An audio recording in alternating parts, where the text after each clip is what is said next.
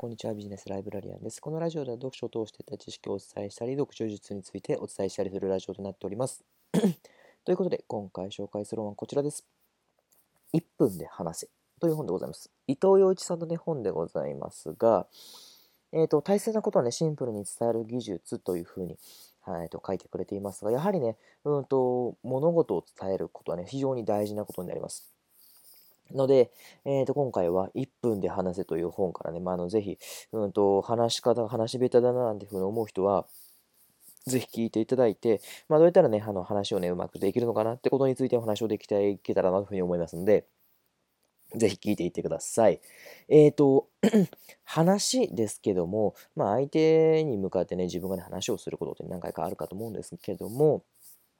大体人っていうのは相手の話を80%も聞いていないことがほとんどです。はい。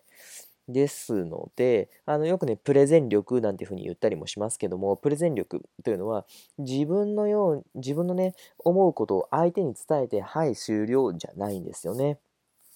はい。プレゼン力っていうのは、自分の思うことを、えー、思うように相手を動かしてこそ、えー、動かすってことができる力になっていきます。例えば、うんと、あなたこの資料を作ってくださいよっていうこともそうですし、うんと、これからの業績をどんだけ上げていきましょうっていうことそれに関して、えーと、自分がどのようにその人を動かしていくかっていう言葉で動かしていくかってことをやる気にさせていくかとか、そういったところも含めて、どうしたらいいかなっていうところをプレゼンで話をしていくってことが大事になります。ですので、そのプレゼンでいかに、え、ー、と、自分のね、はい、あの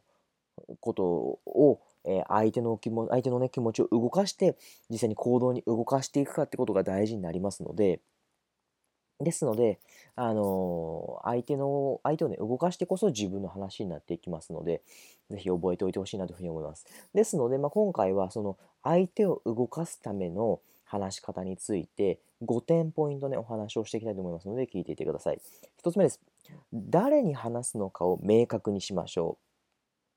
相手をね、明確にすることで自分の商品がどんな人向けなのかってことを明確にすることができます。で、まあ逆に言うとその人だけをターゲットにしていけばいいんですよね。あの、誰でも OK ですよなんていうふうにしていくと、誰も興味がなくなってしまいますので、できるだけ具体的に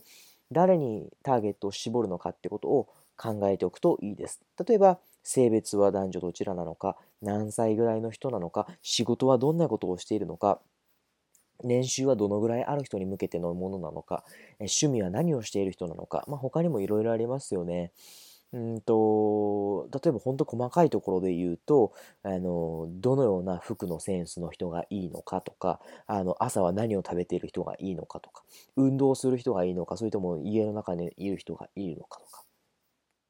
そういったとこまですごく細かく、うんと細分化して明確にしていくってことが大事になりますので、ターゲットをまずはね、大事、あの、どのようにするかっていうのを考えてみてください。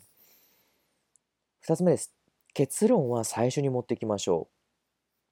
う。はい。あの、よく間違えがちなのは、うんと根拠をね、最初に持ってくる人がいるんですよね。あの、これこれなのはこうだからっていうふうにね、持ってくる人がいるんですよね。いや、違うんですよね。あの、正しくは、あの、まあ、これをするためにはこれをしましょうっていうふうでもう最初にね、あの、答えを言っちゃいましょう。でよく、もうほんと最近とかは、あの、できるだけもう時間を短く、早く結論が知りたいっていう人がね、多いです。はい。やはりあの、情報社会になって、あの、スマホとかがね、すごく普及していますので、誰でもね、簡単に情報を手に入れることができる時代ですが、そんな中で、やはり、うんと、いかに自分の情報をうんと、必勝の情報ね、手に入れられるかどうかってところが大事になりますので、まずは結論を最初に持ってくるってことが大事になります。で、結論からね、どうしてだろうっていうふうに引きつけて、あの、話にのめり込ましていくってこともね、ポイントになりますので、覚えておいてください。で、結論はね、あの、簡潔にね、言うのがね、大事ですので、覚えておいてください。はい。えっ、ー、と、3つ目です。3つ目は、根拠は3つにしましょう。はい。理由付けですね。3つにしましょう。はい。どうしてかというと、あの、根拠3つにすると印象付けやすいんですよね。はい。あの逆に根拠っていうのは多すぎてしまうと6個7個っていうふうに多くなっていくと内容についていくことができなくて理解がね少し難しくなっていきますですのでとできるだけもう端的に3つに絞っておくとすごくいいです。であのもちろん当然ですけども話をする時には数字をつけるとかして明確にしていくって方がいいですね。やっぱりね。はい。あの1つ目はとか2つ目はとか3つ目はとかそんな感じで言うといいと思います。でそれ以上どうしても言いたかった場合は例えば3つ目は、あの、こうこうこうでした。実は最後おまけでこんなものもあるんですよって、軽くさらっとね、触れておく。そんなのもね、大事ですので、覚えておいてください。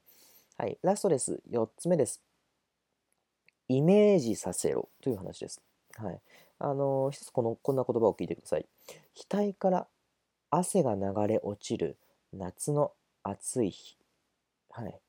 と言われただけで、うんと、まあ、すごく、ああ、夏のちょっとじりじりしたような、ちょっと暑い日なんだな、とても暑い日なんだなっていうのを感じますよね。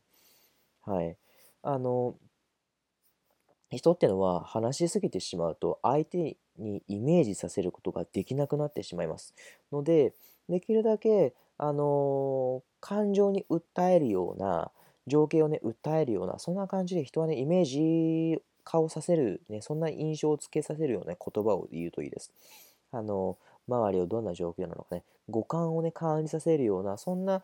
うんと、言葉をね、使っていくっていうのも一つのポイントですね。イメージ化させるってことが一つ大事になります。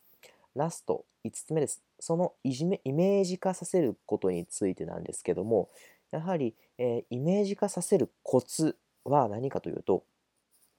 この言葉をつけましょう。あなたは。はい。例えば、あなたは